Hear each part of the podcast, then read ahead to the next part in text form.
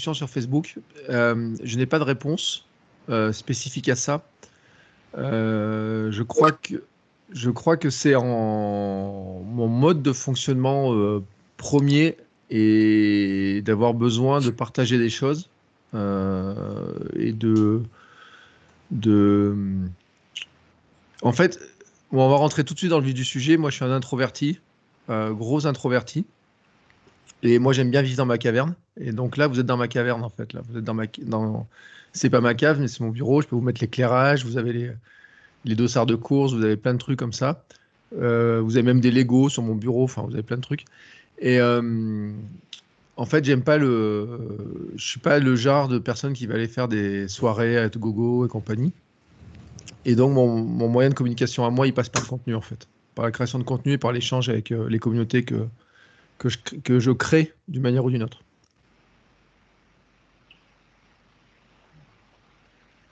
Tu voulais renchérir, euh, Luc? Ouais, ouais, je voulais renchérir sur euh, quel type de Lego vous avez sur votre bureau, du coup, vu que je suis un grand fan de Lego depuis que je suis tout petit. Bon, bah, bon par exemple, j'ai un calendrier Lego. Ouais. Euh, j'en ai rangé certains parce que euh, ma fille a une tendance à me, piquer, donc j'ai rangé tous les petits bonhommes. J'avais des trucs de Noël derrière euh, que j'ai enlevé. En fait, moi, ce qu'il me faut, c'est des petits personnages. Il me faut pas forcément. je suis pas un truc collectionneur de l'étoile noire en Lego, quoi que ce soit. Ça, je m'en moque. Moi, ce qu'il me faut, c'est un petit personnage avec lequel je puisse jouer. Je bouge les bras.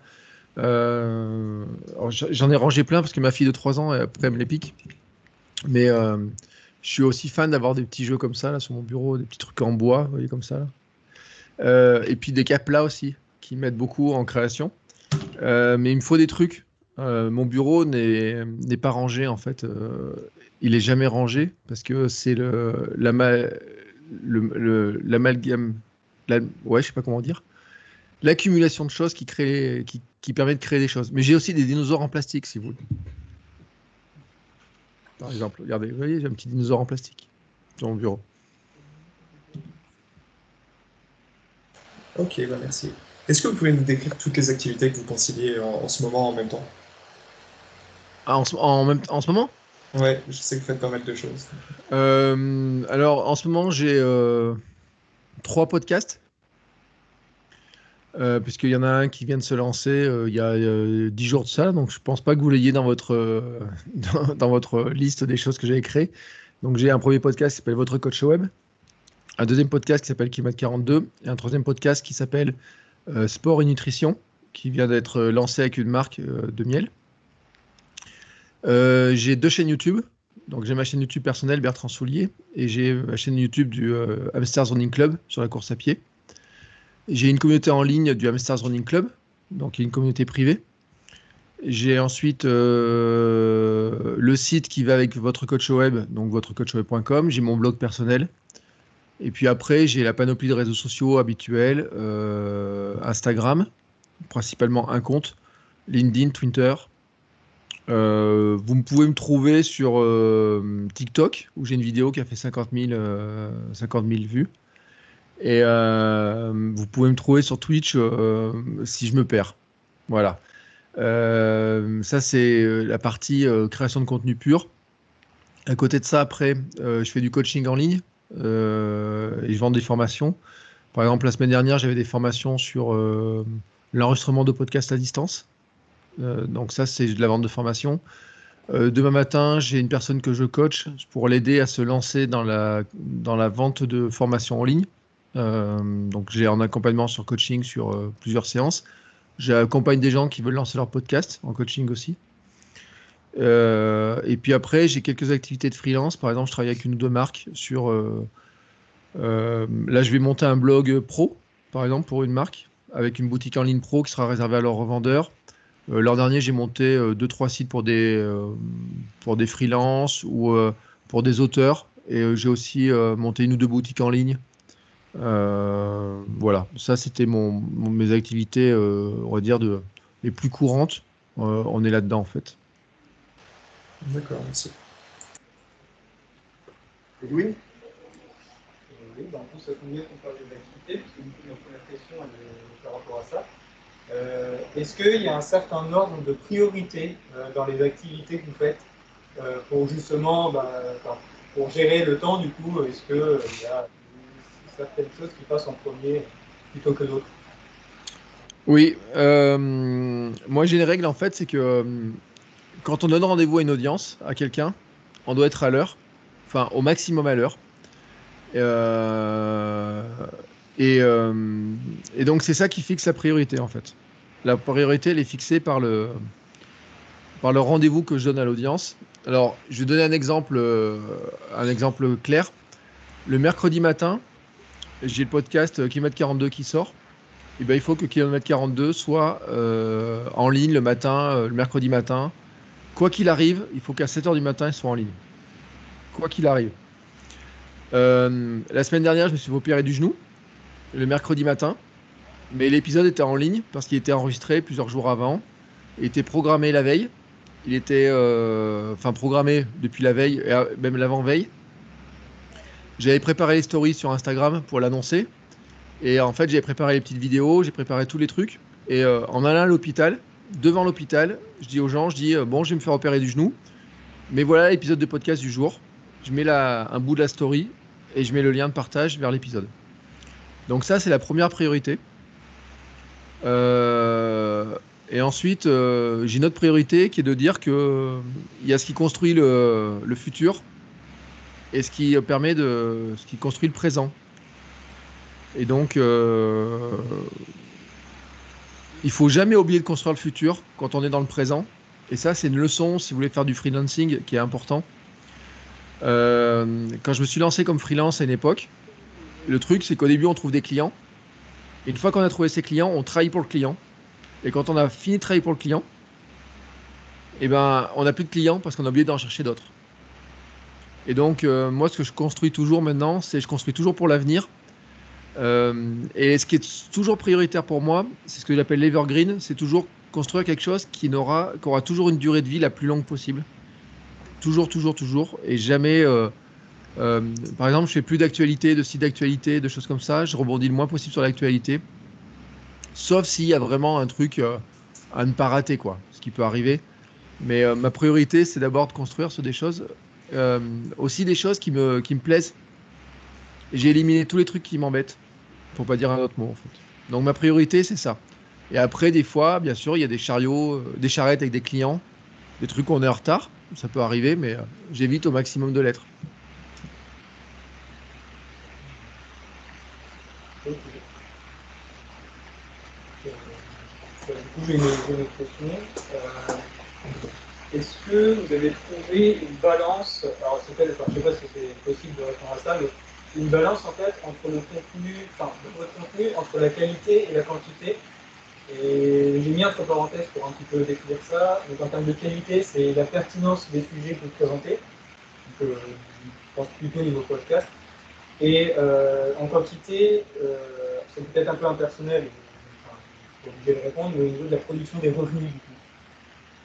C'est trouver cette balance, en fait, entre toujours proposer quelque chose de pertinent, euh, sans pour autant, du coup, se limiter euh, pour, euh, pour derrière, bah, quand même, pour quand même en vivre, finalement. Alors, ça, c'est une balance qui est difficile à trouver.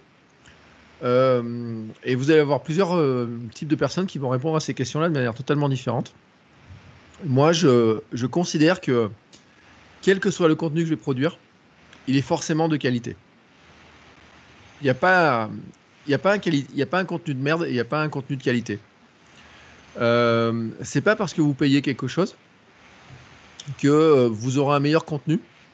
Et c'est pas parce que vous aurez un contenu euh, gratuit que vous aurez un contenu de mauvaise qualité. En fait, chez moi, vous n'êtes pas chez McDo. Vous n'avez pas. Non, mais ça vous fait rire, mais si vous venez chez moi, c'est pas pour acheter un, un hamburger à 1 euro, quoi, ou à 2 euros. Euh, et vous aurez pas le hamburger gratuit euh, euh, ou des choses comme ça. Enfin, il y a des offres, il y a des promotions, bien sûr, il y a des choses comme ça. Mais moi, en fait, je me définis plutôt comme un artisan et plutôt comme un gastro, en fait. Et le principe du restaurant gastro, c'est que c'est pas de la haute cuisine, parce que la haute cuisine, il y a que peu de monde qui peut se la payer. Mais c'est du contenu qui forcément a une valeur et que quand les gens le goûtent, ils se disent ça ressemble pas à ce que font les autres. Ça, c'est un des points importants. C'est ce qui permet de se différencier. Euh, et moi, en fait, ça me, euh, le fait de ne pas différencier ce que je fais en, gratuit et en payant va m'amener sur une logique qui est très facile à gérer pour moi.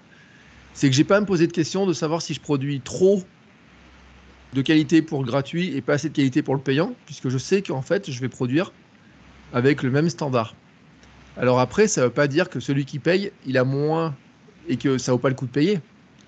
Ça veut dire qu'en fait, celui qui paye, euh, il a des choses que, en plus, et notamment, plus vous payez et plus vous avez accès à quelque chose qui est important, c'est que vous avez accès direct à mon cerveau avec la capacité en fait de poser des questions, de rentrer dans mon cerveau et que moi je vous parle directement. Euh, normalement là, vous voyez, là on est à distance. Euh, demain, matin, ma séance de coaching à mes clients, une séance de coaching avec un client, il paye. Il paye pas pour avoir du contenu en fait. Il paye pour que je réponde à ses questions ou que je lui pose des questions qui vont l'aider lui à réfléchir. Et j'ai des contenus qui sont payants, par exemple. Euh, bah André peut en parler parce que le, lundi matin, j'ai le podcast privé. Euh, j'ai oublié, j'ai deux podcasts privés aussi qui sont des compléments pour ceux qui donnent de l'argent sur Patreon. Euh, la qualité des deux podcasts en elle-même, pour moi, je ne considère pas qu'elle est différente. Je considère par contre que je donne pas la même chose.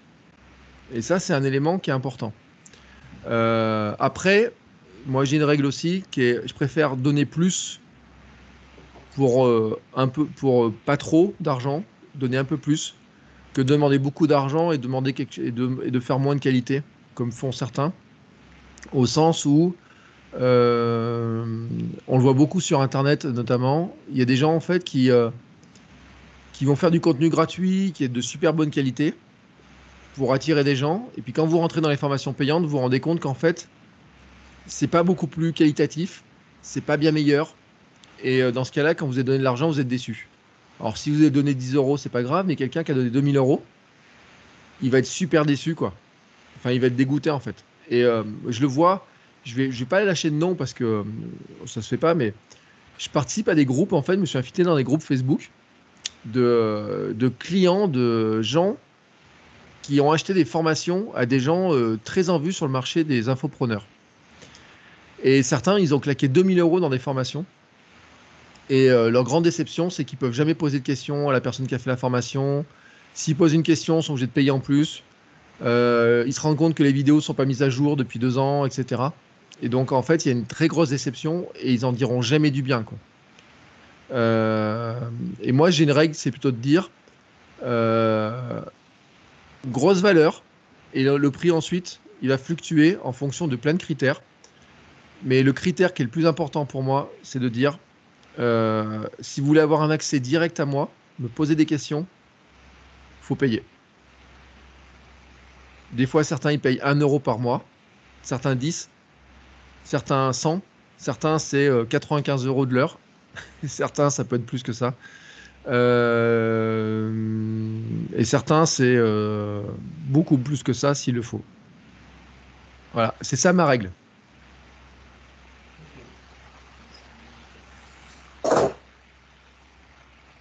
Après, juste pour avoir euh, pris quelques formations, elles, elles restent largement abordables. Hein.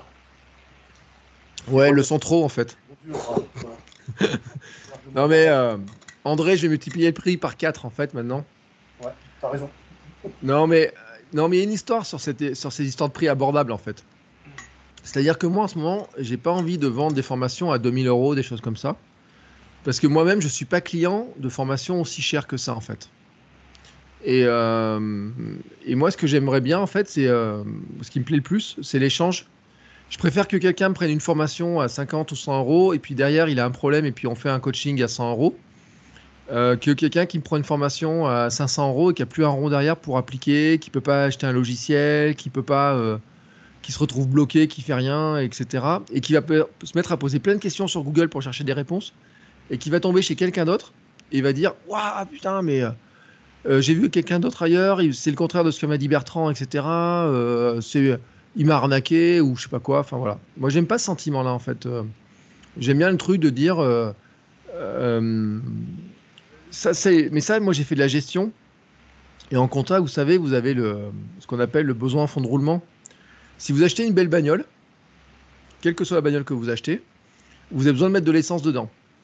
Si vous avez un budget de euh, 50 000 euros et que vous mettez 50 000 euros pile poil dans votre bagnole et que vous n'avez pas les euh, 100 euros pour mettre de l'essence dedans, vous irez jamais faire un tour de circuit avec quoi. Vous irez même pas prendre l'autoroute, vous euh, aurez juste les 3 litres d'essence que vous a mis le, vendeur de la bagnole quoi. Et euh, si par exemple moi des gens qui font du podcast, je leur dis voilà pour créer un podcast il vous faut un micro, il vous faut euh, un casque, il vous faut un hébergement, ça vous coûter 150 euros le premier mois, 15 euros tous les mois etc. Et qui me disent j'ai pas l'argent, je fais pas, ça m'emmerde. Moi je préfère que j'ai des gens qui créent vraiment des podcasts. Donc, euh, je préfère que dire, bah écoutez, euh, vous, mettez, euh, 100 vous mettez 80 euros sur la formation, ça vous laisse un peu de budget derrière, mais par contre, vous allez m'en acheter euh, une tous les deux mois, une tous les trois mois, prendre un coaching de temps en temps, etc. Et donc ça, c'est une position euh, qui est ma position de voir les choses à moi, en fait. C'est comme ça. Donc ça explique pourquoi, André, le prix est pas si élevé que ça, en fait.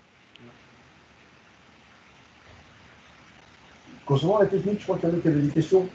Brandon, sur le matériel. Bah ouais, c'est. ouais. Par rapport au podcast, vous faites, enfin, vous privilégiez vraiment du gros matériel ou euh, le strict minimum, euh, enfin, si c'est euh, si c'est audible.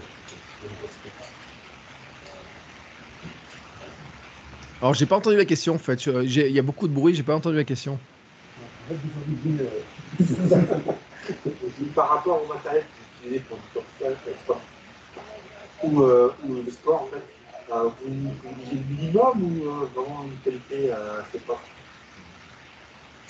le sur le matériel. Alors, moi, je. Le micro là que vous avez, je sais pas si vous le voyez. Oui, vous le voyez le micro là, qui est là? Non, vous voyez. Euh, c'est un micro qui, euh, alors qui se fait plus sur le marché, mais par exemple qui coûte 150 euros. Et euh, je connais des podcasteurs qui ont des micros à 1000 euros. Euh, moi, il est branché sur mon ordinateur directement. Et euh, il y en a qui les branchent sur des tables de mixage à 600 euros. Et l'autre jour, j'ai fait un billet euh, sur, sur Facebook. J'ai dit on n'a pas besoin de, 1000 1000 de mettre 1500 euros de matériel dans un, dans un podcast pour faire un bon podcast, en fait. Pour donner une anecdote, je ne sais pas si je les ai là, mais là, vous avez là, mon, un de mes micros préférés pour faire du podcast, qui est un micro cravate. Vous voyez, celui-là. Euh, que je branche sur un de mes appareils préférés pour faire du podcast, qui est mon iPhone. Euh, micro cravate, c'est 59 euros. Donc je le, dis, hein, c'est pas un gros tarif.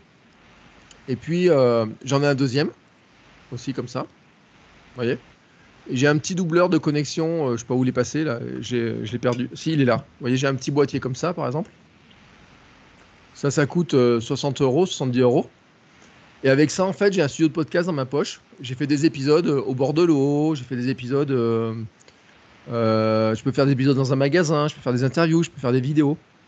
Et ce que je veux dire par là, en fait, c'est que ce qui fait la qualité du podcast, mais ou de n'importe quel contenu, c'est l'idée que vous avez dans la tête. C'est pas le matériel, en fait. Un de mes trucs, une astuce que je donne à tous les créateurs de contenu débutants, euh, là je l'ai pas là, mais vous savez, vous avez des écouteurs sur votre. Quand vous achetez un téléphone, vous avez des écouteurs.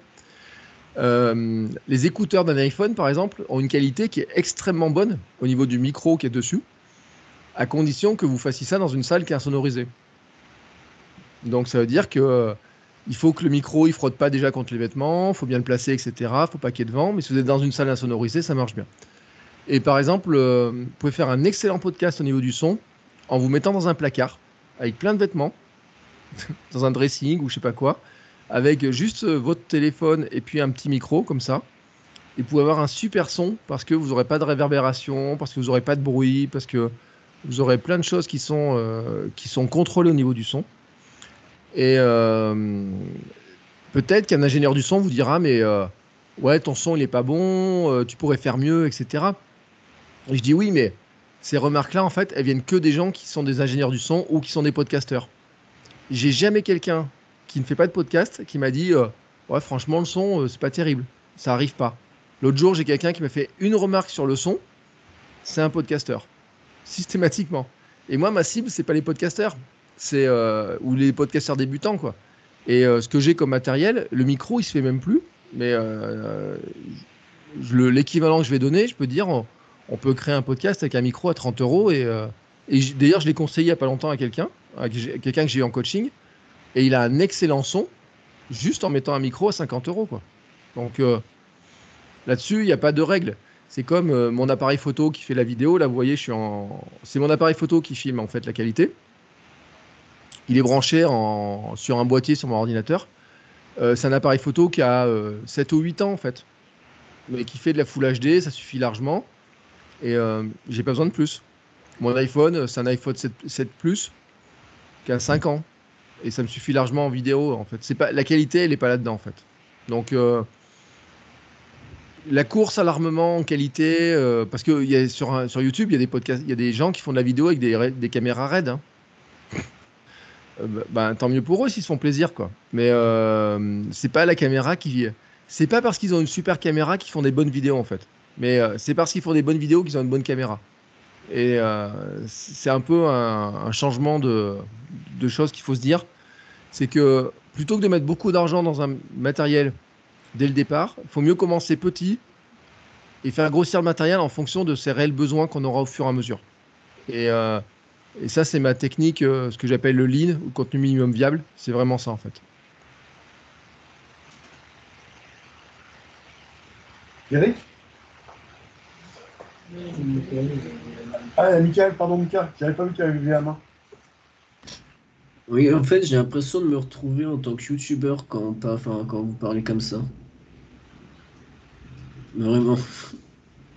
Parce que du coup, bah, on fait évoluer le matériel en fonction, tout ça. Et puis, euh, c'est vrai, par exemple, euh, la caméra, moi, je l'ai changé pour mon téléphone. Et le téléphone, il fait largement l'affaire par rapport à une caméra, genre à 30 euros. Et on a tous des téléphones, donc euh, ça suffit, quoi. Mais euh, je suis entièrement d'accord parce que euh, moi, j'ai mes vidéos les plus populaires sur, euh, sur YouTube, sur ma chaîne YouTube, sont beaucoup sur comment on fait une vidéo avec un smartphone. Et avec un smartphone, maintenant, la plupart des smartphones que vous achetez filment en 4K. Alors, après, moi, je dis quand même un truc, c'est que euh, je vais pas faire une guerre Apple, Android ou quoi que ce soit. Mais il y a quand même une différence entre les téléphones et il y a téléphone et téléphone quand même. Euh, C'est-à-dire que la capacité à traiter, avoir des logiciels qui vont traiter l'image, qui vont enregistrer euh, facilement, peut varier entre certains téléphones. Mais par exemple, je sais qu'il y a des Nokia euh, qui sont pas très chers, qui ont de la qualité en Full HD qui est très bonne, qui va suffire largement. Et il y a des gens qui bêtes à acheter des matériels beaucoup plus chers qu'ils ne vont jamais utiliser. quoi. C'est-à-dire qu'il y a des fonctionnalités qu'on n'utilise jamais, jamais, jamais. Après, quand on crée du contenu euh, comme moi, c'est vachement bien de dire Ouah, tu peux acheter ça, tu vas pouvoir faire tel réglage, etc. Mais euh, moi, il y a un truc, c'est que je crée du contenu euh, depuis avant votre naissance à la, à la majorité d'entre vous, en fait. Donc, moi, j'ai connu une époque où mon appareil photo numérique, mon premier appareil photo numérique, il avait même pas un mégapixel de résolution. Donc, euh, on sortait une petite photo, quoi. Euh, quand je regarde les photos de l'époque, ça sortait des timbres poste. Même Instagram en voudrait pas tellement c'est petit. Euh, donc, la qualité qu'on produit maintenant, moi, par exemple, la 4K. Euh, sur YouTube, il y a un débat est-ce qu'il faut mettre de la 4K On peut mettre de la 8K sur YouTube. Mais j'ai rien contre ça, en fait. Mais mettre de la 4K sur YouTube, moi, personnellement, je sais pas trop quoi en faire. Par contre, filmer en 4K pour faire une meilleure vidéo à la limite sur YouTube, en pouvant faire des zooms, etc., ça, c'est différent. Mais commencer tout de suite en disant qu'il faut que j'achète une super caméra 4K alors que j'ai euh, personne qui regarde mes, chaînes, mes vidéos sur YouTube, ben, je dis, euh, vaut mieux investir sur, euh, par exemple, prendre des formations sur comment écrire une bonne histoire, sur un outil, par exemple, pour parler de YouTube, moi j'ai un outil que j'aime bien qui s'appelle Morning Fame, qui permet de faire du SEO de vidéos. Euh, Il y a aussi des choses comme, euh, comment s'appelle, euh, vous voyez tous les plugins qui peuvent exister sur, pour faire des, le SEO des vidéos sur YouTube. Ça coûte pas cher, ça coûte entre 5 et 10 euros par mois. Mais bon, à l'année, ça fait un budget, on va dire, autour de 120 euros. Bah, je préfère acheter une caméra un peu moins chère ou pas acheter de caméra du tout et avoir de l'argent pour mettre, pour prendre ces deux outils-là, par exemple. Et Morning Fame qui coûte 5 euros par mois me rend des services pour positionner mes vidéos sur YouTube qui est largement plus intéressant que d'avoir un bouton euh, sur une caméra, quoi. D'accord, c'est très intéressant. C'est la politique du euh, avoir besoin que, enfin, ne prendre que ce qu'on a besoin du coup, et pas ce qu'on pense euh, qu'on a besoin plutôt. Oui, et moi, c'est la moi, politique, ce que j'appelle le contenu minimum viable, c'est-à-dire de se dire, on va fixer une qualité minimum, mais cette qualité minimum, en fait, elle ne concerne pas que la qualité du contenu, elle enfin, elle concerne pas que la qualité technique, et pour moi, elle concerne avant tout la qualité du concept qu'on a à partager. Mais c'est valable aussi dans le développement, en fait. Euh, bon, vous êtes jeune, mais euh, moi, j'ai eu des, des, polémiques à une époque. Moi, j'ai travaillé 7 ans d'agence web, 7 ou 8 ans. Et euh, à une époque, euh, il y avait un site, je ne sais pas si vous vous rappelez, les sites de petites annonces comme euh, Craigslist, mais maintenant on a le Bon Coin, etc. Craigslist était réputé comme un des sites les plus moches du monde. Et pourtant, c'est lui qui faisait la pluie et le beau temps dans le site, dans les petites annonces. C'est-à-dire que quand Craigslist était à la une de, toutes les actus, les gens se disaient mais pourquoi est-ce qu'un site moche comme Craigslist, le Bon Coin et compagnie ont autant de succès? Et c'est pas à cause de leur design. Il y a plein de sites qui ont des designs magnifiques qui ne servent à rien, quoi, qui ne servent à personne. Euh, je tombais tout à l'heure sur un site, euh, je ne sais même plus lequel c'est. Le concept a l'air bien, mais euh, quand on arrive sur le site, on ne sait pas de quoi parle le concept. On ne sait pas de quoi il parle. Il faut naviguer, il faut aller dans les menus, il faut essayer de comprendre le, charabia du mec qui a créé ça pour savoir de quoi parle le site. sur le bon coin, c'est marqué déposer une annonce et puis voilà quoi. Il n'y a, rien besoin d'avoir d'autre. Blablacar, c'est pas le site le plus beau du monde. Hein. Et pourtant, euh, il y en a pas mal qui, aimeraient avoir le succès de Blablacar et compagnie. Et pourtant, ce qui a fait la différence, c'est le concept. Les boutiques en ligne, euh, moi je connais des gens qui ont, eu des qui ont cartonné avec des boutiques en ligne où il n'y a même pas de panier sur leur boutique en ligne. Il y a juste un bouton PayPal. Mais parce qu'ils vendent un truc que les gens que à côté on n'avait pas. Et moi, faire une belle boutique en ligne, en design, c'est ce que je dis. Alors peut-être que ça va froisser euh, certains, mais euh, moi, il y a des WooCommerce. Je monte un WordPress avec un WooCommerce et on prend un thème sur euh, à 59 euros. Euh, pour moi, ça fait le job largement. Quoi. J'ai pas... Si le concept est bon, ça peut marcher. Et à côté de ça, je connais des gens qui ont mis. Je vais vous donner un exemple. J'ai un client un jour qui a mis au moins 5 ou 6 000 euros dans son logo. ben, il est mort. Hein. Enfin, le site a tenu un an. Quoi. Il a vendu trois produits. C'est pas parce qu'il avait un logo à 5000 euros qu'il a vendu quelque chose. Hein. c'est, euh, et pourquoi il n'a pas vendu? Parce qu'il euh, n'a pas voulu se mettre au prix du marché, parce qu'il n'a pas voulu euh, se positionner comme il fallait, parce qu'il n'a pas fait le contenu qu'il fallait, parce que chaque fois qu'on lui disait faire du contenu, il ne le faisait pas. Et donc au bout d'un moment, on lui a dit ben, Moi je vais faire votre contenu pour vous. Il n'a pas voulu. Et parce qu'il n'a plus de budget, il a tout mis dans son logo. Ben, à partir de là, il n'y a plus, on revient sur la bagnole, quoi. Hein. Il avait une Ferrari, mais pas d'essence pour mettre dans la Ferrari. Alors, ça va pour faire de la photo Instagram où on s'assoit sur le capot et on fait le kéké, quoi. Et là, on, la loue la Ferrari dans ce cas-là. Hein. C'est pas la peine de l'acheter hein, si c'est pour euh, faire le kéké sur le capot. Vas-y, Pierrick, à toi. Ouais. Donc, euh, du coup, moi, je voulais savoir euh, comment est venue l'idée de devenir créateur de contenu? Ah. L'idée n'est pas venue. L'idée m'est tombée dessus. non, mais en fait, euh, moi, il y a un truc qui est. Euh, on, va, on va refaire un petit point d'histoire. Euh, je suis né en 76, donc au siècle dernier. Et après mon bac, je ne savais pas quoi faire. Donc, je voulais éviter la fac. Je suis allé en IUT, en IUT de gestion. Vous voyez? Et l'histoire, c'est qu'en IUT de gestion, je, on avait des cours d'informatique et en cours d'informatique, quand tout le monde galérait à faire une base de données sur Access ou je sais pas quoi, moi elle était finie en 10 minutes. Voilà. Euh, j'ai pas eu 20 à ce cours d'informatique parce qu'on a essayé de faire un projet qui était immontable sur Access avec une fonctionnalité qui n'existait pas et le prof nous a dit bah euh, si vous aviez réussi à le faire, vous auriez eu 20, mais puisque vous ne pouvez pas le faire, vous avez que 19. On a dit oui, mais la fonction n'existe pas. Il dit mais je m'en fous, il fallait trouver un moyen. Donc moi, le problème de l'informatique et de tous ces trucs-là à l'époque, c'était que je savais pas trop quoi faire avec ça en fait. Moi, ce que je voulais faire quand j'étais gamin, c'était faire des jeux vidéo. En fait, je voulais même pas faire des jeux vidéo. Je voulais mon boulot de rêve. Au début, c'était footballeur professionnel, et après, c'était euh, testeur de jeux vidéo. Vous voyez le truc? Et donc, quand je me retrouve à rentrer dans le monde professionnel, je me retrouve à faire de la compta, du droit, de la gestion, du marketing. Et euh, ouais, ouais, j'ai vu le geste, hein, euh, Louis. Et euh, je me suis dit, ouh là là, il va falloir faire 20 ans. Alors j'ai commencé à vouloir faire de l'informatique de gestion. Et puis un jour, on a un prof qui est venu et qui m'a dit, c'était en 96, 95, 96, il a dit Bon, écoutez, on a des portes ouvertes bientôt, on va faire rentrer des étudiants à l'IUT. Et est-ce que ça ne te dirait pas de faire un site internet? Alors moi, j'ai dit D'accord. Il a dit Vous avez une question? On était trois. Je dis Vous avez une question? On dit Oui. C'est laquelle? Il dit bah, On lui dit C'est quoi Internet? C'est-à-dire que en, en 95, à l'IUT, on n'avait aucun ordinateur qui était connecté à Internet en dehors de celui qui était enfermé dans une salle, dans, un, dans une petite salle, avec une clé, avec un modem. Et en fait, on avait le droit de se connecter 10 minutes. Vous allez voir ce qu'il y avait dedans, etc. Et on a, on a commencé à se connecter dessus. Et on a cherché des sites. Et à l'époque, il y avait très peu de sites.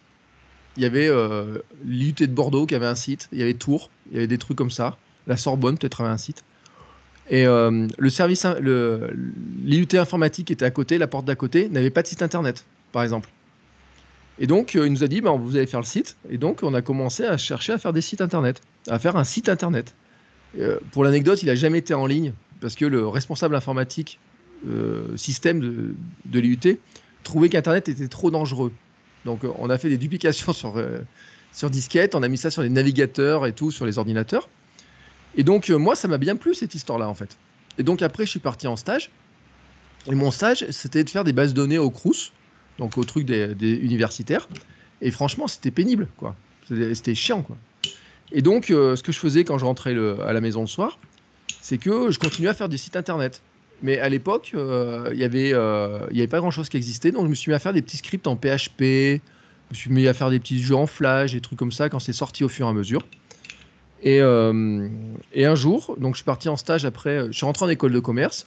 Et euh, en école de commerce, j'étais en stage à Paris. Et euh, je me disais, je veux revenir sur Clermont. Et il me faut un CV pour travailler dans des agences web pour montrer que je sais faire un site. Parce que quelqu'un qui vient a fait de la compta, de la gestion, du droit, et dire je veux faire des sites internet dans une agence, et qui sort d'école de commerce, c'était pas vraiment un truc vu quoi. Et j'ai dit je vais créer un site qui sera mon CV. Donc j'avais créé mon CV. Et à côté de ça, j'ai créé, je vais dire, je vais créer un site qui sera mon CV. Et il me servira que pour aller rentrer dans une agence web et pour dire, regardez ce que je suis capable de faire. Et donc, c'était euh, à ce moment-là, je me suis dit, qu'est-ce que je vais faire? Et j'ai créé un site sur d'actualité sur Clermont-Ferrand. J'étais à Paris. Il y avait le, journal local n'avait pas, pas de site internet. Il n'y a personne qui avait de site internet. Et je me suis dit, je vais faire un petit site comme ça. Et puis, euh, j'ai envoyé mon site ensuite à deux agences web à Clermont pour, faire pour chercher un dernier stage. Il me fait un dernier stage pour valider mon année. Et euh, j'ai eu deux réponses. La première agence m'a dit ben, Venez nous voir. J'y suis allé, on a fait l'entretien, etc. Elle m'a dit Je vous rappelle. L'après-midi, je vais voir la deuxième agence. Elle voit le site. Et là, il me dit euh, Bon, bah, à lundi. je dis Ouais, merci. Et, donc, après, j'ai demandé pourquoi. Elle m'a dit Bah dit on voit que tu sais faire un site internet. Et donc après, je me suis retrouvé avec un site sur lequel j'avais des articles. Donc j'avais créé, commencé à créer du contenu pour faire mon CV. Et euh, je me suis dit qu'est-ce que j'en fais? Et euh, j'en discute avec un gars de l'agence et il me dit bah écoute, euh, il me dit moi j'aime bien ton site et tout. il me dit je peux même te donner un coup de main sur le développement. Il m'a donné un petit coup de main sur le développement. Et à l'époque, on s'est dit, on discutait comme ça. Je regardais un site à Limoges qui faisait 110 visiteurs par jour. 110 visiteurs par jour à l'époque. Euh, c'est une paille, hein, c'est moins que mon blog, euh, que mon blog hein. et, euh, et, encore à l'heure, des fois sur mon blog. Et donc j'ai ce truc-là, et je me dis, si on arrive à faire 110 visiteurs par jour, le mec à Limoges, il vide son site avec 110 visiteurs par jour.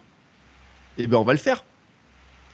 Et l'histoire, par contre, c'est que quelques années après, le site faisait 5000 visiteurs par jour et on n'arrivait toujours pas à en vivre.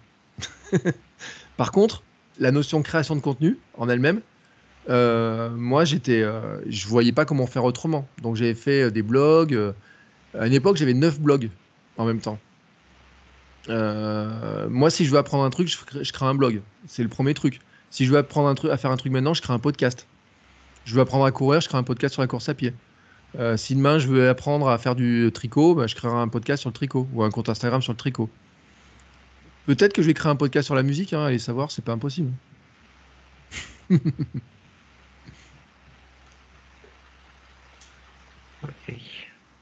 Et du coup, j'en avais une autre de question. Euh, pourquoi euh, utilisez-vous toutes ces, toutes ces différentes plateformes en fait? Ah. Parce que- ah. Alors, euh, comme je suis un vieux de la vieille, en fait, j'ai testé toutes les plateformes quand elles sortent. Euh, j'ai coutume de dire un truc, je donne une anecdote. J'ai le 37e mille compte, 37 millième compte sur Twitter. Sachant que maintenant, il y a 5- 500 millions d'abonnés sur Twitter ou quoi que ce soit. Donc mon compte à moi était, était numéroté 37 000 à peu près. Donc ça veut dire que dans les tout premiers euh, débuts, quand ça commence un petit peu à bouger, je suis créé dessus. Instagram, c'est pareil. Euh, YouTube, quand on regarde certaines de mes vieilles vidéos, euh, j'ai des, vidéos anciennes qui ont été effacées. Et euh, ce que je, mon truc à moi, en fait, c'est de me dire que hum, j'aime bien toutes les plateformes et qu'en fait, elles se, elles se complètent et que tout le monde, un jour ou l'autre, va finir par avoir toutes les plateformes. C'est-à-dire que il n'y a jamais personne qui m'a dit j'avais plein de trucs et j'ai fini par en avoir de moins en moins, de moins en moins, au point que je n'ai plus qu'un seul truc. Tous les Instagrammeurs, par exemple, ont tous le même logique, c'est qu'en ce moment, ils ont tous euh, peur pour leur, euh, pour pognon. Et donc, ils créent un site, ils créent des mails. Et il y a trois piliers sur la création de contenu qu'il faut jamais oublier. C'est que sur Internet, on a le web, on a les mails qui sont importants et on a les réseaux sociaux. Et pour moi, il faut avoir un site, une newsletter et les réseaux sociaux. Vous devez avoir les trois. Sinon, vous perdez quelque chose, quoi. Si vous n'êtes pas sur Instagram en ce moment, vous perdez quand même des gens qui seront connectés sur Instagram une heure par jour. Mais je pourrais vous dire la même chose sur TikTok, sur Clubhouse, peut-être. Bon, il se trouve que Clubhouse, par exemple, ne correspond pas trop à mon profil actuel parce que ça m'oblige à être en direct et que moi, le moment, il y a des moments qui sont sacrés dans ma journée, quoi. Là, je peux pas être sur Clubhouse tout de suite, je peux pas être sur Clubhouse quand je crée, je peux pas être sur Clubhouse quand je fais de la vidéo, etc. Par contre, ce que je peux faire, c'est euh, sur Instagram, poser, poster une photo de course à pied sur Instagram, c'est facile. Faire une vidéo sur YouTube, c'est facile. Et quand je dis c'est facile, euh, euh, j'ai posté deux vidéos de sport la semaine dernière sur l'opération de mon ménisque. Les deux vidéos, il y en a une, elle fait 10 minutes et l'autre, elle fait 18 minutes. Le temps de travail sur les deux vidéos, c'est une heure. Euh, moi, j'ai pas de. Vous voyez, mon outil de préparation préféré des podcasts, c'est ça là. C'est un post-it. Je marque une idée dessus. Je marque, je marque une idée, je mets deux, trois petits éléments et puis j'enregistre. Donc, créer le contenu pour moi est pas compliqué. Parce que il y a quelque chose qui se passe, c'est que moi, je m'entraîne. Du podcast, j'ai enregistré 800 épisodes. Donc, euh, ça devient un espèce de truc, c'est ma seconde nature. Euh, je marque une idée le soir sur mon post-it. Le lendemain matin, je me réveille. Quand je me réveille, je je m'entends dire ce que je vais raconter dans mon podcast. Parce que euh, je fonctionne de cette manière-là. Euh, mon cerveau fonctionne de cette manière-là. Et donc, après, il y a des choses aussi qui marchent mieux par rapport à des cibles. Par exemple, sur LinkedIn, euh, LinkedIn va mieux marcher sur une cible B2B pour trouver des gens qui voudraient plutôt être des acheteurs de publicité sur mon podcast ou des entreprises qui ont besoin d'un podcast sponsorisé. Instagram va mieux marcher sur la partie, pour moi, sport. Euh, Twitter va marcher sur la partie veille, où là, je vais pouvoir diffuser beaucoup de, beaucoup de liens. Le mail va être très, très intéressant pour vendre des produits. Vendre, des vendre par mail, c'est beaucoup plus facile que vendre par autre chose. Euh, le podcast, c'est euh, le média le plus intime, c'est celui où vous rentrez chez moi. J'ai jamais créé une communauté aussi forte qu'avec le podcast. Jamais, jamais, jamais. Et c'est celle qui correspond le plus, en fait, à, mon, à ma typologie d'audience. Des gens qui n'ont pas le temps, qui courent, qui bougent, qui sont en voiture, qui ont des enfants euh, et qui ont, qu'on en marre d'écouter la radio, qui veulent pas euh, passer, du, qui n'ont pas le temps de passer des heures sur Netflix tous les jours ou quoi que ce soit, ou sur YouTube. Et moi, je leur mets un truc sympa dans les oreilles euh, à une époque tous les jours et maintenant euh, plusieurs fois par semaine. Ok. Lui, tu avais levé la main. Ouais, euh, je voulais savoir à quel moment vous vous êtes dit que votre contenu était diffusable. Enfin, à quel moment vous vous êtes dit que vous étiez satisfait d'un contenu pour le mettre en ligne, justement. Au moment où je l'enregistre. Ouais, ok, d'accord. Il n'y a jamais eu de moment où vous avez eu un doute sur le lancement de quelque chose ou... Ben, en fait, euh, si, j'ai tout le temps des doutes. Euh, par exemple, il n'y a pas longtemps, j'ai un épisode de Kilomètre 42, l'épisode 88, avec un gars qui s'appelle Stan Gruot. Quand j'enregistre l'épisode, j'ai un doute. Et je me dis, euh, putain, est-ce que ça va le faire Est-ce que ça va pas le faire Euh, Enfin, je, je publie pas à reculons, mais je me dis, euh, j'ai un doute quand même sur le truc. Mais ce, que, ce qui m'intéressait dedans, dans, dans la personne quand je l'interviewe, c'est que je sais que j'ai posé la question qui est essentielle pour moi. C'est-à-dire, c'est de savoir pourquoi il a fait ce qu'il a fait, qu'est-ce qu'il pensait qu'il allait faire, comment ça s'est passé au final, et qu'est-ce qu'il en tire comme leçon. Et à partir de là, mon audience, je sais qu'elle aura un élément à prendre à l'intérieur. Par contre, après, des fois, il m'arrive, et c'est très rare. euh, L'autre jour, je vous donne un exemple, j'ai enregistré des épisodes de podcast en marchant sur mes chemins. Et puis, euh, il y a des trucs que je commence à dire, puis je dis, oh, finalement, c'est pas très intéressant, j'arrête l'enregistrement, je coupe. Ça, ça m'arrive, ça par contre. Mais c'est pas souvent. C'est, euh, on va dire 5%, il y a 5% de déchets comme ça. Euh, et souvent, en fait, il y a des sacrées surprises. C'est que ce qu'on pense être une grosse merde euh, peut être des fois un sacré succès. Parce qu'en fait, dans le truc non préparé, dans dans l'espèce de truc un peu, un peu merdique qu'il peut y avoir par certains aspects, se cache en fait euh, l'âme véritable du créateur. Et par exemple, euh, j'ai des, je sais que j'avais un podcast appelant qui s'appelait Nouvelle Vie, que je relance de temps en temps. Et euh, c'est un podcast qui n'a pas la plus grosse audience, mais c'est celui dans lequel les gens me disent euh, Waouh, putain, celui-là il nous manque. Celui-là il nous manque. Quoi. Quand il est pas là, il nous manque. Et euh, euh, par exemple, le Kilomètre 42, mon podcast de running, sincèrement, euh, quand je le lance, je pense pas qu'il va avoir de l'audience comme ça. quoi. Mais si je le lance pas, je le sais pas. Donc, à un moment donné, je me dis, est-ce qu'il est à la qualité minimum viable pour être publié? Est-ce qu'il est écoutable? Est-ce qu'il apporte quelque chose de potentiel? Est-ce qu'il est intéressant? Est-ce que j'en suis suffisamment fier? En fait, est-ce que j'en aurais pas honte? Voilà. L'idée, c'est ça. Est-ce que j'en aurais pas honte? Euh, Si j'en ai pas honte, s'il est écoutable, s'il est regardable ou quoi que ce soit, et si je pense qu'il rend service à une seule personne au monde, alors j'appuie sur le bouton publier. Et il n'y a pas eu un moment où vous avez eu un syndrome de l'imposteur, vous dire pourquoi moi je serais légitime à, à ça et pourquoi pas? Ah Louis, tous les jours. Ouais. Non mais kilomètre 42 quand même, enfin, je vais replacer quand même le contexte. Vous voyez, j'ai ma casquette du Hamsters Running Club. Euh, pendant 25 ans, ou 20 ans, enfin plus de 20 ans, je n'ai pas fait de sport. Je pesais 105 kilos, il y a 7, 7 ans à peu près. Enfin 6 ans. Et à un moment donné, je me remets à manger mieux, je me mets à faire du sport, et je perds, je commence à perdre du poids. Et là, je me lance dans un défi, mais très con. C'est-à-dire que moi, à l'époque, je faisais des vidéos tous les jours sur YouTube. Et les vidéos n'étaient pas vues par grand monde, hein, elles étaient vues par 40, 50 personnes. Et un jour, je vais courir à Gruissant. On était en vacances à Gruissant. Je fais ma petite vidéo, je vais courir comme ça. Je me pose sous un palmier. Je dis Waouh, l'an prochain, j'ai 42 ans. euh, J'arrive à courir un peu 10 km, je suis content, etc. J'ai fait un petit trail de 13 km. et, si je faisais, euh, et si je faisais un marathon pour mes 42 ans? Hop, je monte la vidéo sur mon téléphone, je publie ça depuis le bord de la mer. Et puis euh, je publie ça, et puis la vidéo euh, fait pas beaucoup de succès, mais il y a quelques personnes qui le voient qui me disent Bah oui, t'as raison, tu devrais le faire. Donc là, je me dis Bon, maintenant, je vais le faire. Et puis, euh, je pèse quand même 80 euh, et quelques kilos. Quand un coureur de ma taille, il va peser 70 kilos, qu'il y a des gens qui courent depuis 20 ans, etc. Et quand je, commence à me lancer dans la préparation du marathon, je me dis Waouh, j'aimerais bien créer un podcast sur comment je prépare un marathon. Et c'est ce que je dis, je dis, mais Kilomètre 42, c'est quand même le podcast, c'est le plus gros podcast d'imposteur, parce que c'est quand même le mec qui faisait, qui était obèse, 105 kilos, qui n'a pas couru pendant 25 ans, qui ne sait pas comment courir, qui commence à lancer un podcast sur la course à pied, et qui va commencer à donner des conseils sur la course à pied à des gens qui veulent se mettre à la course à pied.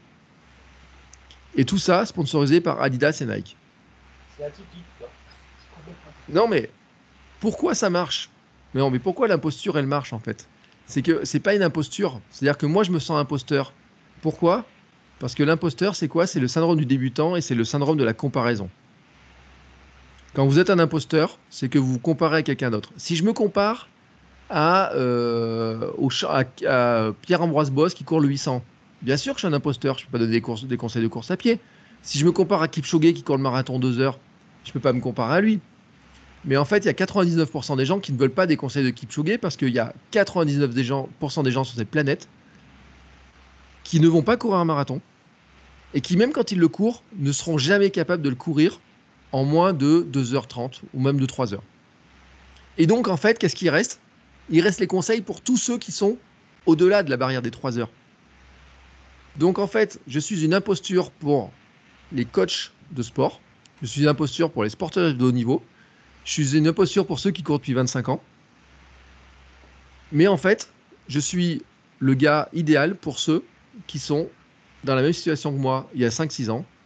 C'est-à-dire des gars qui ont oublié de faire du sport, qui ont grossi, qui ont bouffé des chips, du coca ou je sais pas quoi, qui euh, ont fait n'importe quoi et qui se retrouvent avant leurs 35-40 ans, gros, obèses, mal dans leur peau, qui n'arrivent pas à fermer les chemises et qui se disent Putain, ça serait temps de se remettre au sport. Et ben dans ce cas-là, je suis plus un imposteur. Je suis juste, euh, attention, on va mettre des guillemets, hein, mais un peu le guide. Et des gens me disent Oh putain, euh, grâce à toi, je me suis mis à recourir. L'autre jour, j'ai eu un message comme ça, quoi. Ben, grâce à toi, je me suis mis à recourir. Grâce à toi, j'ai pu croire que je peux faire un marathon, un semi-marathon. Et donc, euh, ça calme mon syndrome de l'imposteur, quand. Et donc, le syndrome de l'imposteur, je l'ai renommé en syndrome du débutant. Si vous êtes débutant, bien sûr que vous ne pouvez pas savoir faire quelque chose. Et on a tous débuté en quelque chose, quoi. Si par exemple je vous demande de faire un cours sur euh, le développement euh, de, Vous n'avez jamais fait de PHP, je vous demande de faire un cours sur PHP. Bien sûr, vous aurez le syndrome de l'imposteur. C'est logique. Vous n'en avez jamais fait. Donc si moi, euh, qui ai fait euh, 10 ans de PHP, je vous demande de faire un cours sur PHP, ah, rapidement, peut-être que je verrai qu'il y a un problème. On est d'accord. Par contre, si vous avez fait un petit peu de PHP, que vous savez développer des trucs et qu'il y a un total débutant en PHP qui vient et qui vous dit Tu peux pas me donner 3-4 astuces pour que je comprenne qu'est-ce que je dois modifier là-dedans Eh ben, vous serez plus un début, vous serez plus un imposteur et vous serez plus le débutant puisque le simple fait d'avoir fait euh, quelques poseurs de programmation PHP vous donne plus de connaissances que 90% des- du reste de la planète. Donc ça calme tout. Vive les imposteurs. On va donner la parole à, à la seule fille de la promo, Claire. Euh, je savoir comment tu t'organises pour créer un podcast. Enfin, du coup, de l'idée jusqu'à la mise en ligne. Euh, pour créer, alors, euh, premièrement, euh, je me pose une question qui est importante, c'est de savoir à qui je vais parler. Ça, c'est essentiel. Et je résumerai dans un truc, c'est quel est le message principal à faire passer. En fait, grosso modo, il n'y a que ça, quoi. C'est à qui je m'adresse et qu'est-ce que je vais lui faire passer comme idée principale. Quand ça c'est fait, tout le reste va venir naturellement, c'est-à-dire que derrière, je vais faire euh, souvent, alors je parle du post-it pour des, certains podcasts, mais j'ai aussi des, euh, de la mind map, des cartes heuristiques avec plein d'idées dedans. Euh, ou alors je peux partir hum, d'une phrase, d'un truc que j'ai vécu. Par exemple, ce qu'on est en train de faire là tout de suite pourrait très bien donner lieu à un épisode de podcast en disant euh, voici les cinq conseils que j'ai donnés à des étudiants euh, parce que euh, André m'avait demandé d'intervenir devant eux. Et, je l'ai fait hein, déjà. hein. Par exemple, j'étais quand j'étais prof à la fac, il y a la réunion de, déma- de démarrage. Un jour, il y a un prof qui me dit bah, il faut faire un petit discours aux élèves pour leur demander, leur dire comment il faut travailler en master. et je leur dis bah, je sais pas quoi dire moi. Bah, il me dit tu leur dis quelques mots. Et donc, je leur dis bah tiens, je me dis euh, je vais préparer ça. Et puis je me dis je pense que ça peut servir aux gens. Et je dis, ben voici les cinq choses que je vais dire à mes étudiants. Et ça, c'est un point de départ.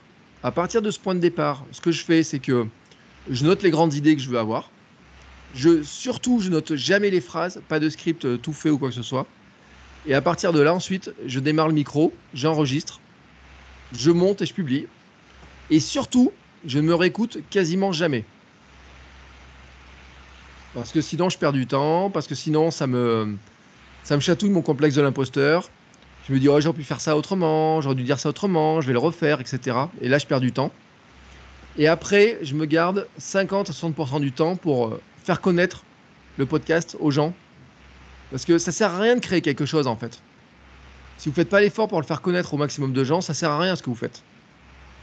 Votre site internet, si personne vient le voir, ben, autant euh, c'est- rien quoi.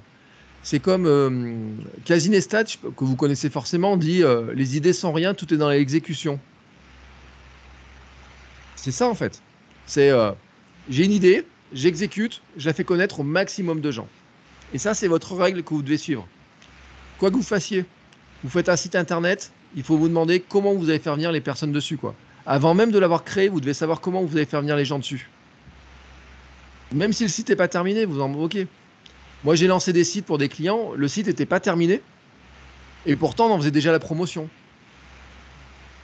On mettait un bouton euh, bientôt, euh, précommandé, euh, des choses comme ça. Mais ça marche. Ouais, j'ai même vu que tu as fait des, des épisodes sur les, euh, les papillotes. À partir des, des, des mots, des phrases que tu trouvais sur les papillotes. Oui, les épisodes papillotes, mais c'est trop facile ça. Euh, à Noël, le 1er décembre, j'achète un paquet de papillotes. Les papillotes Révillon, celles qui ont des petites citations dedans. Je mets la main dans le paquet, je tire une citation, et euh, dessus, je fais un épisode de podcast. Facile. Euh, je vous donne un autre exemple. Ça, c'est ce qu'on appelle créer la Seth Godin, qui est un marketeur, ou créer la Seinfeld, qui est un humoriste. Euh, la série, euh, il avait un truc, c'était une série dans laquelle il se passait pas grand chose, si ce n'est qu'il racontait une histoire. Et il fait du one-man show, et il fait ça. C'est-à-dire que par exemple, euh, vous allez à la machine à café, euh, vous voyez qu'il y a quelqu'un qui raconte une anecdote ou quoi que ce soit, ça vous fait réagir sur un sujet. Et bien, cette réaction sur le sujet que vous avez dans votre tête, vous demandez si finalement vous pourriez pas la transférer à votre audience, à quelqu'un qui suit votre chaîne YouTube, votre podcast, votre blog ou quoi que ce soit. Et juste le raconter de cette manière-là. Comment vous pourriez le faire de le raconter de cette manière-là Et euh, par exemple, je vous donne un, exemple. euh, le vendredi matin, je vais acheter un café au marché à un, gars qui a une moto, euh, qui vend son café en moto. Et ben, ça fait un épisode de podcast de comment un jeune entrepreneur arrive à lancer un projet quand tout le monde se plante là-dedans, comment lui il arrive à le faire, qu'est-ce qu'il a mis dans son marketing, qu'est-ce qu'il a mis dans sa com, comment il communique autour de ça, etc. Donc ça, je peux le faire. Ça devient facile. Euh, ce matin, le podcast privé, c'est euh, ma femme euh, emprunte un livre à la bibliothèque, je tourne les pages, il y a un truc, une phrase qui m'intéresse, ça me fait 20 minutes d'épisode. Et après, ce qui est magique, c'est que vous pouvez le faire partout. Je faisais ça pour les cours à la fac aussi. Alors ça, ne faut pas trop le dire, mais j'ai fait, il y a des années, je faisais 260 heures de cours à la fac, à peu près. Et il y a des jours, je ne savais pas quoi raconter à mes étudiants de licence 3 et quoi que ce soit. Et donc, euh, dans, le, dans le bus, je regardais mon téléphone, je regardais l'actualité qui est sur Facebook, les réseaux sociaux. Et je me disais, ça, ils l'ont vu, ce truc-là. S'ils l'ont vu, on va en faire un sujet de discussion. Donc, avec eux, je vais, je vais leur dire, voilà, moi, ce que j'en pense. Qu'est-ce que vous en pensez? Comment est-ce qu'on peut échanger là-dessus? Et à partir de là, euh, j'ai pu, je peux faire deux heures d'épisode, deux heures de, de contenu là-dessus, en fait. Faire des schémas, on peut faire des... euh, faire plein de trucs. Lucas, tu vas intervenir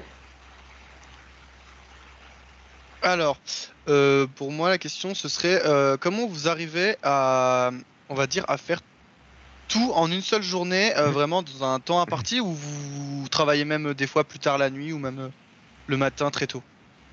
Alors Lucas, il y a un élément qui est très important dans ma philosophie, mais vraiment, il faut retenir ça. C'est l'importance du sommeil. Il faut dormir. Non, non, mais il faut dormir. Et là, je vois les yeux qui clignotent un petit peu. Là, il y a un peu de fatigue. En plus, c'est c'est l'heure de la pause, pause- la, la pause, euh, la, la sieste. Moi, je me lève tous les jours à 5 heures. Hein, je vous le dis. À 7 heures, mais mon contenu principal de ma journée est publié. Donc je travaille entre 5 et 7. Et pour, travailler, en- pour travailler entre 5 heures et 7 heures, ça veut dire que souvent, il faut que je me couche tôt. C'est-à-dire que je ne vais pas pouvoir me coucher à minuit non plus, ou à 1 heure du matin. Mais je l'ai fait ça. Été jeune hein, aussi. Et euh, c'est pourquoi je suis devenu un gros, euh, un, gros, euh, gros fat et compagnie. C'est parce que je dormais pas. Parce que quand vous dormez pas, vous bouffez du sucre. Quand vous bouffez du sucre, vous grossissez, vous pouvez pas bouger. Et en fait, je me suis rendu compte que je n'avais pas d'idée non plus. Je manquais totalement d'idées. C'est-à-dire que j'étais j'étais un espèce de zombie, quoi. Quand je parle du hamster dans sa roue, c'est ça. Et donc, mon truc à moi, c'est de me dire, j'ai un équilibre qui est important. Et ça tient en trois. C'est comme euh, Sam, celui qui boit pas, c'est celui qui conduit là. C'est le même. C'est pas le même Sam, mais c'est un Sam. Sommeil, alimentation, mouvement. Sommeil, dormir, alimentation, bien manger, mouvement, bouger. Tous les jours, je fais du sport. Alors, sauf en ce moment où je me suis fait opérer du genou, mais tous les jours, je fais du sport. Il y a des semaines, je cours jusqu'à 8 à 9 heures ou 10 heures par semaine. Mon projet de 2023, c'est de faire un Ironman. Le temps d'entraînement, c'est entre 15 et 20 heures par semaine. Ça ne veut pas dire qu'à côté de ça, je vais arrêter de travailler. Ça veut juste dire qu'en fait, je vais supprimer de ma journée des choses non essentielles. Et qu'est-ce qui était non essentiel dans ma vie? YouTube, Netflix. euh, Et attention, hein, pas tout le temps. Ce week-end, j'ai regardé 4 heures de Netflix. Alors, c'est peut-être pas beaucoup pour vous, mais pour moi, c'est énorme. C'est 2 heures. euh, Non, attendez, pardon, excusez-moi. Non, je refais. J'ai regardé 4 heures hier de Netflix, hier dimanche. Et un petit peu samedi. Et je tombé sur une série qui me plaît, etc. Hop, je regarde ça. Mais par contre, mon réflexe, ça va pas être de dire euh, je j'allume la télé par réflexe. Quand j'étais jeune, je le faisais en fait. Je me levais le matin, j'allumais la télé. Et je pouvais rester devant des conneries. Mais vous savez, euh, même les émissions du soir, tardivement, je me couchais à 1h du matin, je me levais tôt et tout, j'étais un vrai zombie. Euh, je travaillais sur ma pause déjeuner, je travaillais très tôt le matin, très tard le soir. Et je me suis rendu compte qu'en fait, je travaillais pour rien. Et donc, l'idée maintenant, c'est l'extrême efficacité. Et l'extrême efficacité, c'est de se donner une limite qui est, euh, qui est extrêmement importante, c'est de se dire, si dans ma journée, je dois tout faire, comment je fais pour que ça passe, sans sacrifier ce qui est plus important pour moi, qui est ma vie de famille, pouvoir jouer avec ma fille, euh, faire les repas avec ma fille, etc.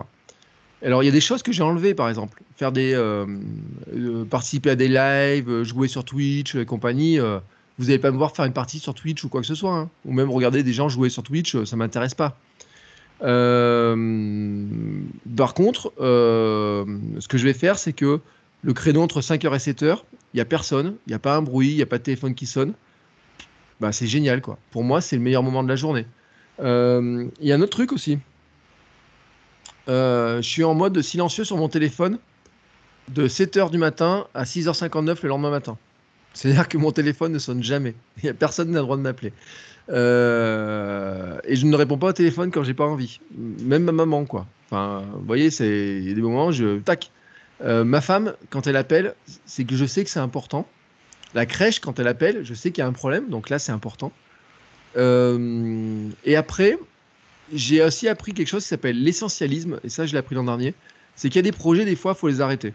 L'an dernier, j'avais deux podcasts de plus. Et ben, à un moment donné, j'ai jugé qu'un podcast n'était pas satisfaisant, qui me rapportait pas assez d'argent, qui me rapportait pas des clients, et surtout qui m'apportait pas de la joie. Et alors là, j'ai fait ma Marie Kondo, hein, mais euh, vous connaissez tous Marie Kondo, hein, la papesse japonaise du rangement. Et vous savez, Marie Kondo, elle prend un vêtement, elle le serre contre elle, elle dit Est-ce que ce vêt- vêtement m'inspire de la joie? Si c'est oui, je le garde, si c'est non, je le jette. Et bien, mes contenus, c'est pareil. Mon podcast, créer un podcast génial, c'était ça. Je le prends. Est-ce que l'enregistrer me fait plaisir? Oui, mais pas tant que ça. Est-ce qu'il me rend joyeux ou pas une fois que je l'ai fait? Non, je l'arrête. Et donc, à partir de là, en fait, je concentre mon énergie sur une série de contenus. Et par contre, là-dedans, j'y mets tout mon cœur sur un instant court, mais vraiment sur un instant court. J'avais dit à un moment donné, j'ai fait un épisode de podcast, j'ai dit en 30 minutes, vous êtes capable de faire un épisode de podcast. 10 minutes de préparation, 10 minutes d'enregistrement, 10 minutes de publication. 30 minutes, tous les jours. Je l'ai fait 168 jours d'affilée. 10 minutes, 10 minutes. Alors des fois, ça dépasse. Des fois, j'ai plus de temps. Mais euh, après, moi, j'aime bien les contraintes.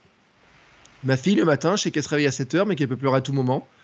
Ben, il faut, euh, faut pas que j'enregistre après 7 heures. Il faut qu'à 7 heures, je sois prêt. Donc, ça veut dire que je me mets une contrainte. Je me dis, il y a un moment, il y a un truc.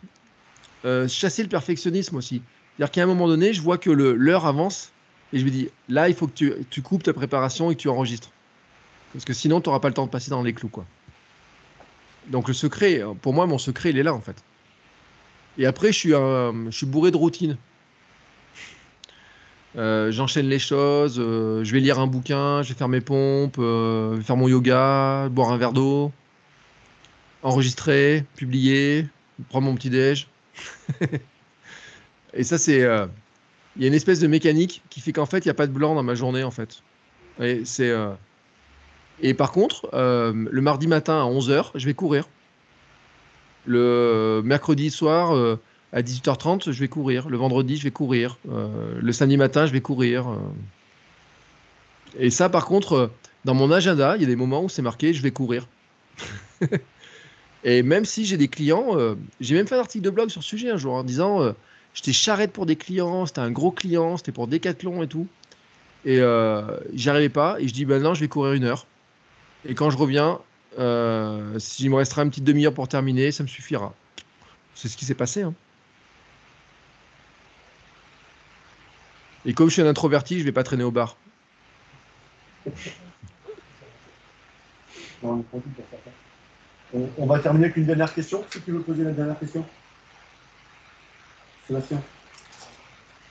J'en ai plein, mais- J'en ai plein, mais j'en j'en- Choisis la langue. The The question. Euh, The question. Mmh, voilà. Alors Sébastien, il a pris des notes pendant toute la- l'interview. hein.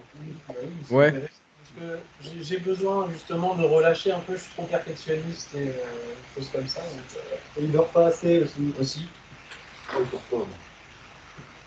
Euh, donc oui, une, question par exemple sur, sur ta veille, euh, pour, pour tes podcasts, euh, tout ça. Est-ce que tu réalises une veille sur des sujets spécifiques? Et si oui, quel outil, euh, quel outil utilises-tu? Alors, euh, oui, c'est un sujet qui est extrêmement important la veille. Moi, le principe, c'est de. Déjà, j'ai limité le nombre de, sources de veille. Euh, avant, j'étais un fan des flux RSS, et je le suis encore. Mais je suivais au moins, euh, j'avais au moins 300 ou 400 flux RSS qui ont monté dans, mes abonnements, etc. Et donc, je passais plus de temps à lire mes flux RSS qu'à utiliser le contenu de mes flux RSS. Donc maintenant, ce que je fais, en fait, c'est que je me suis... alors, il faudrait que je, vérifie, mais j'avais une règle, c'était de dire je dépasse pas les 100 abonnements sur Twitter, par exemple, à peu près. Euh, je suis peut-être un petit peu plus en ce moment, mais euh, on va dire autour de 115, 120, c'est à peu près, à peu près le, truc. Ah bah ouais, Ouais, je suis à trop, je suis à 266, faut que je fasse du ménage. Euh, L'idée, c'est de dire je ne vais suivre que quelques comptes sur Twitter, mais des comptes qui m'apportent de l'information intéressante. Et alors, une des astuces que je fais, en fait, c'est que je me, suis abonné à des comptes de gens qui font de la curation. C'est-à-dire que qui passent leur temps à faire de la veille et qui repartagent leur veille. Et donc, en fait, j'ai envie de dire que j'ai des gens qui pré-mâchent par ce biais-là. Et ensuite, ils vont mettre les sources. Si l'information m'intéresse, je vais remonter à la source et je vais ensuite la noter dans différents outils. Et notamment, il y a un outil que j'aime beaucoup qui s'appelle ROM Research, qui permet de prendre plein de notes, faire des connexions entre les différentes idées, les différents liens. Je fais des liens entre plein de trucs comme ça qui vont se passer. Euh, et puis derrière aussi, je vais y mixer euh, euh, un peu d'Instagram, un peu des newsletters. Euh, mes newsletters, je les reçois dans mes outils de veille avec mes flux RSS. Quelques groupes Facebook aussi. Mais par exemple, euh, je suis pas un très grand fan de Reddit parce que Reddit a un gros défaut pour moi, c'est que c'est un, c'est qu'il y a toujours quelque chose à trouver d'autre et qui nous amène toujours vers d'autres choses qu'on qu'on veut pas voir en fait. Donc euh, un des trucs à éviter, je pense, c'est de, vouloir trop en faire, euh, de vouloir tout enregistrer. Euh, Google est mon ami. Enfin, je dis rarement Google est mon ami, mais surtout qu'en plus Google n'est pas mon moteur de recherche préféré. C'est pas mon moteur de recherche par défaut non plus sur l'ordinateur, mais quand je sais, souvent je me suis rendu compte d'un truc, c'est que j'enregistrais plein d'informations et au moment où j'ai besoin d'informations, j'allais sur Google pour la rechercher au lieu de rechercher dans mes notes. Donc maintenant, je fais un autre truc qui est différent, c'est que je prends moins de, je regarde moins de sources, je prends des notes plus intéressantes, plus condensées et euh, sur moins de sources différentes et euh, surtout euh, ben, j'écoute aussi par exemple des podcasts, des gens qui font de la veille. Par exemple, plutôt que d'essayer de lire tous les sites qui font de la veille sur la tech, je vais écouter des podcasts comme le Rendez-vous Tech, Tech Café, etc., qui font déjà une veille, eux, sur ce qui se passe dans le monde de la tech. Et si ça m'intéresse, je vais creuser le sujet. vous prends un exemple. En ce moment, le grand sujet pour moi, c'est les NFT, les Nifty. Eh ben, je pourrais passer des heures sur YouTube à chercher des informations dessus. Mais d'abord, je vais d'abord passer par un cap où je vais avoir ceux qui vont commencer par débriefer un peu sur le fonctionnement, qui vont mettre des liens intéressants. Je vais repérer deux trois personnes qui en parlent beaucoup. Je vais m'abonner à ces personnes-là et je vais éviter d'essayer de suivre toutes les personnes qui font là-dessus. Et ça, c'est, euh, il y a un truc sur lequel il faut lutter, ce qu'on appelle le FOMO. C'est la peur de manquer d'informations. Fear of missing out. C'est, j'ai peur de rater une information, donc je vais tout lire. J'ai des gens qui sont abonnés à mes mails, qui me disent, je lis tous les mails que tu envoies. Et je dis, mais t'es fou, quoi. J'ai, euh, enfin, arrête. Cinq jours après, ça sert plus à rien. Euh, ils me disent, je fais ça, je fais ça. Et en fait, ils me disent ça. Et puis des fois, je fais un épisode de podcast. Ils me disent, waouh, c'est génial ce que tu as dit dans cet épisode. Et je dis, mais attends, j'en ai parlé dans mon mail il y a trois jours ou quatre jours. Il me dit, ah oui, mais je l'ai, euh, l'avais lu, mais trop vite ou quoi que ce soit. Donc la règle, en fait, c'est de se dire plutôt, on réduit le nombre de sources, mais on les lit vraiment. On enregistre les liens qui nous intéressent. Et quand on a besoin du lien, on peut aller le retrouver plus tard en prenant des notes dessus. Et euh, pour moi, euh, franchement, j'ai réduit mon temps de veille. Mais avant, je pouvais passer 4 à 5 heures par jour à faire de la veille. Et maintenant, euh, ma veille, elle est en une demi-heure tous les jours, elle va être faite, quoi. Et je me, je m'impose de pas en faire plus, en fait, surtout. Parce que sinon, je pourrais en faire. euh, ça s'arrête jamais, hein. C'est c'est gigantesque. hein. Sinon, on peut avoir quelqu'un pour faire la veille à ta place. On n'a pas entendu ce que tu as dit. Ah, sinon, on embauche quelqu'un pour faire la veille à ta place. J'ai pas entendu, en fait. Il y a- il y a- il y a- ça résonne. Et je- En fait, euh, déjà, il a une barbe, mais en plus, il a son masque, donc on l'entend pas. Donc, il disait, sinon, on embauche quelqu'un pour faire la veille à la place, sa place. Oui, mais en fait, alors ça c'est un truc intéressant. Je pense qu'il y a des choses que le créateur de contenu ne peut pas sous euh, euh, faire confier à d'autres personnes en fait. Et il y, y a un truc comme ça. en fait, on peut pas sous-traiter son cerveau. Et la veille fait partie de ce qui remplit le cerveau. Et je vais vous donner un exemple. Été invité dans un podcast il y a hum, six mois ou sept mois par un grand créateur, enfin un grand créateur. C'est un gars qui a une grosse audience dans son domaine. Et en fait, ce qui se passe, c'est qu'il il sous-traite la recherche documentaire de son podcast à une fille, à quelqu'un. Et elle, elle a fait plein de recherches sur mon podcast. Elle, elle connaît tout de mon podcast. Elle avait tout écouté, etc. Et elle lui a pris des notes. Et quand je discutais avec ce gars pendant l'interview, il me posait des questions. Je me suis dit, mais il a jamais écouté ce que je fais, quoi. C'est pas possible. C'est vraiment pas possible. Et six mois après, cette fille-là m'a invité dans son podcast à elle. Et la discussion était dix fois plus intéressante avec elle qu'avec lui, parce que elle, elle savait de quoi on parlait, elle avait rebondi sur les sujets, elle voyait de quoi on parlait, etc. Et elle avait vraiment un vrai recul dessus, parce que, en fait, au lieu de, de survoler deux, trois notes que lui avait fait quelqu'un à sa place, elle avait pris le temps de juste lire un petit peu quelques informations dessus, creuser les liens, regarder un petit peu ce que je faisais. Et au moment où elle en a eu besoin, en fait, eh ben, elle a juste besoin de cliquer sur quelques liens et elle les a remontés. Donc pour moi, on ne sous-traite jamais son cerveau et on ne sous-traite pas ce qui le nourrit en fait. Ce qui nourrit votre cerveau, c'est le truc le plus important. Et j'ai oublié, mais les livres. Je vous donne pas mon budget livre parce que vous allez avoir peur, mais les livres quoi. C'est, euh, enfin, j'achète au moins 3-4 livres par semaine. Mais euh, je vois les yeux là de Lucas là, d'un coup sont montés au ciel. Waouh Euh, La semaine dernière, j'en ai acheté 5.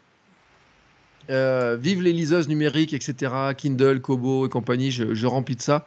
J'en ai sur mon bureau, j'ai toujours 3-4 bouquins. Et puis, j'ai pour ça que j'ai aussi écrit mon propre bouquin. Je ne vous l'ai pas donné dans mes, dans mes contenus, mais j'écris des bouquins en même temps. Donc, j'en ai un pour l'instant, j'en ai un deuxième en programmation et tout, mais ça fait partie aussi des, des manières de produire de l'information à des rythmes différents. Et euh, dans les livres, euh, souvent j'achète des livres d'occasion qui ont 20 ans ou 30 ans, là, des fois. Et en fait, euh, tout est dit, quoi. Il n'y a pas besoin d'aller chercher ailleurs sur des blogs en pagaille, etc. Ça limite un peu les- la veille aussi. Est-ce que ton bouquin, c'est quelque chose d'autobiographique ou euh, mon bouquin, il fait 90 pages, donc le but du jeu, c'est qu'il se lise vite et que les gens passent à l'action, qu'ils créent du contenu. Donc, euh, c'est un bouquin qui se lit en, en deux heures, peut-être. Moi, c'est ça. Hein? André, il dira, mais euh, moi, je pense qu'on est sur deux heures. Il prend plus de temps à écrire hein, quand même. hein, mais euh, non, pour l'anecdote, le bouquin, il m'a fallu que 3 ans pour le sortir. C'est pas parce qu'il est gros, c'est parce que mon syndrome de l'imposteur. En fait, je me comparais à tous les bouquins que j'achète. Je disais, waouh, punaise, les bouquins, ils font 300 pages, ils sont comme ça, comme ça, comme ça et tout.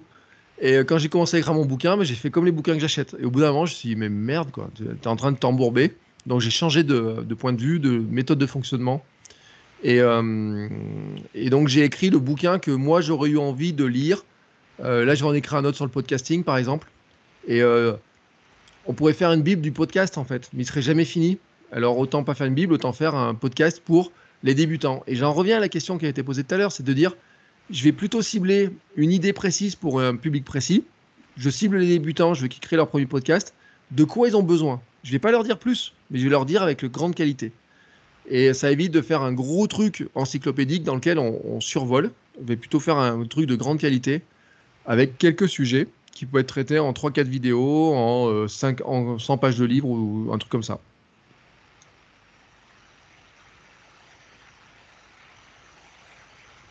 Eh ben, Bertrand, on va te remercier, on va pas te retenir plus longtemps, on avait prévu une heure. Euh, je tenais à te remercier euh, pour tout le groupe, mais aussi pour moi perso. Parce que je ne l'ai pas dit, mais en fait, tu m'as beaucoup aidé dans ma prise de décision. Je, je crois que je te l'avais écrit à un moment donné. Ouais, Euh, ouais. Euh, parce que moi, je t'écoutais sur la route. J'ai fait beaucoup de routes, j'en fais toujours beaucoup, parce que je me suis installé en Aveyron, pas trop loin de, du, du de Dôme. Et, euh, et en fait, il y a plein de questions qui me venaient à l'esprit, et souvent, je trouvais les réponses avec, euh, en t'écoutant par, euh, par rapport à ton podcast. Donc, je tenais à te remercier. Peut-être qu'on échangera un jour, un jour là-dessus. Euh, pour info, je signe la vente demain de la, de la boîte. Donc, euh, ça y est, c'est en bonne voie. ouais, Et après, ben, je vogue vers une nouvelle aventure. Et justement, je fais attention. ben, je leur dis souvent, euh, j'étais un boulimique de travail. Je passais mon temps à bosser. Et à un moment donné, il faut que ça s'arrête. Et euh, un peu comme toi, j'ai des choses que je, que je privilégie maintenant. Et dans ma nouvelle, euh, ma nouvelle entreprise, c'est des choses sur lesquelles je vais faire très attention. C'est le temps que je vais accorder à ma famille. ouais. C'est un truc que j'avais un peu négligé. Et ça, aujourd'hui, c'est euh, même plus négociable. C'est, euh, vous, allez, vous allez voir que la grande tendance dans les années qui viennent, c'est ce qu'on appelle le mode de vie slow. Et ça, c'est un truc important. Et il y a un autre truc aussi qui va venir, c'est le fait que, en fait, la France euh, rêve des grosses licornes, euh, des startups à l'américaine, avec des milliers d'employés, etc. Mais euh, si vous créez une entreprise, vous n'êtes pas obligé de créer une entreprise pour avoir des milliers de salariés et d'avoir une startup euh, qui lève des milliards, quoi. Pour avoir une, entreprise où vous êtes tout seul ou deux personnes et être super heureux, mais dans lequel vous aurez choisi votre temps de travail et votre qualité de vie en mettant le curseur sur le bon niveau en fait. Et moi par exemple, je connais des créateurs de contenu. Ma femme travaille pour une créatrice de contenu qui a au moins 10 salariés quoi. Et euh, elle n'a pas de vie en fait. C'est-à-dire qu'elle peut prôner plein de trucs, mais euh, elle n'a pas de routine du matin parce qu'elle n'a pas le temps de le faire. euh, elle est stressée, etc. Parce qu'il faut qu'elle sorte euh, des milliers et des milliers d'euros de chiffre d'affaires. Et euh, alors que si elle était toute seule, euh, elle en sortirait dix fois moins et elle serait peut-être plus heureuse. Ouais, complètement. Je pense qu'on te remercie tous. Ouais. Ouais, c'était intéressant. Merci beaucoup. Bah moi aussi, je vous remercie pour ces questions et puis pour le temps que vous avez passé. Et puis vous avez fait gonfler mes stats d'audience en fait, donc euh, je vous remercie. et j'espère que vous avez cliqué sur les pubs si vous en avez vu, hein, sur YouTube notamment, parce que bon, je- ça gagne pas, beaucoup. Et en tout cas, sur les podcasts, vous avez écouté, vous avez fait gonfler l'audience. Donc euh, merci à vous en tout cas pour le temps passé euh, sur mes contenus et pour les questions. Ben, bonne journée à toi. À très bientôt. Bonne journée, ciao. Ciao.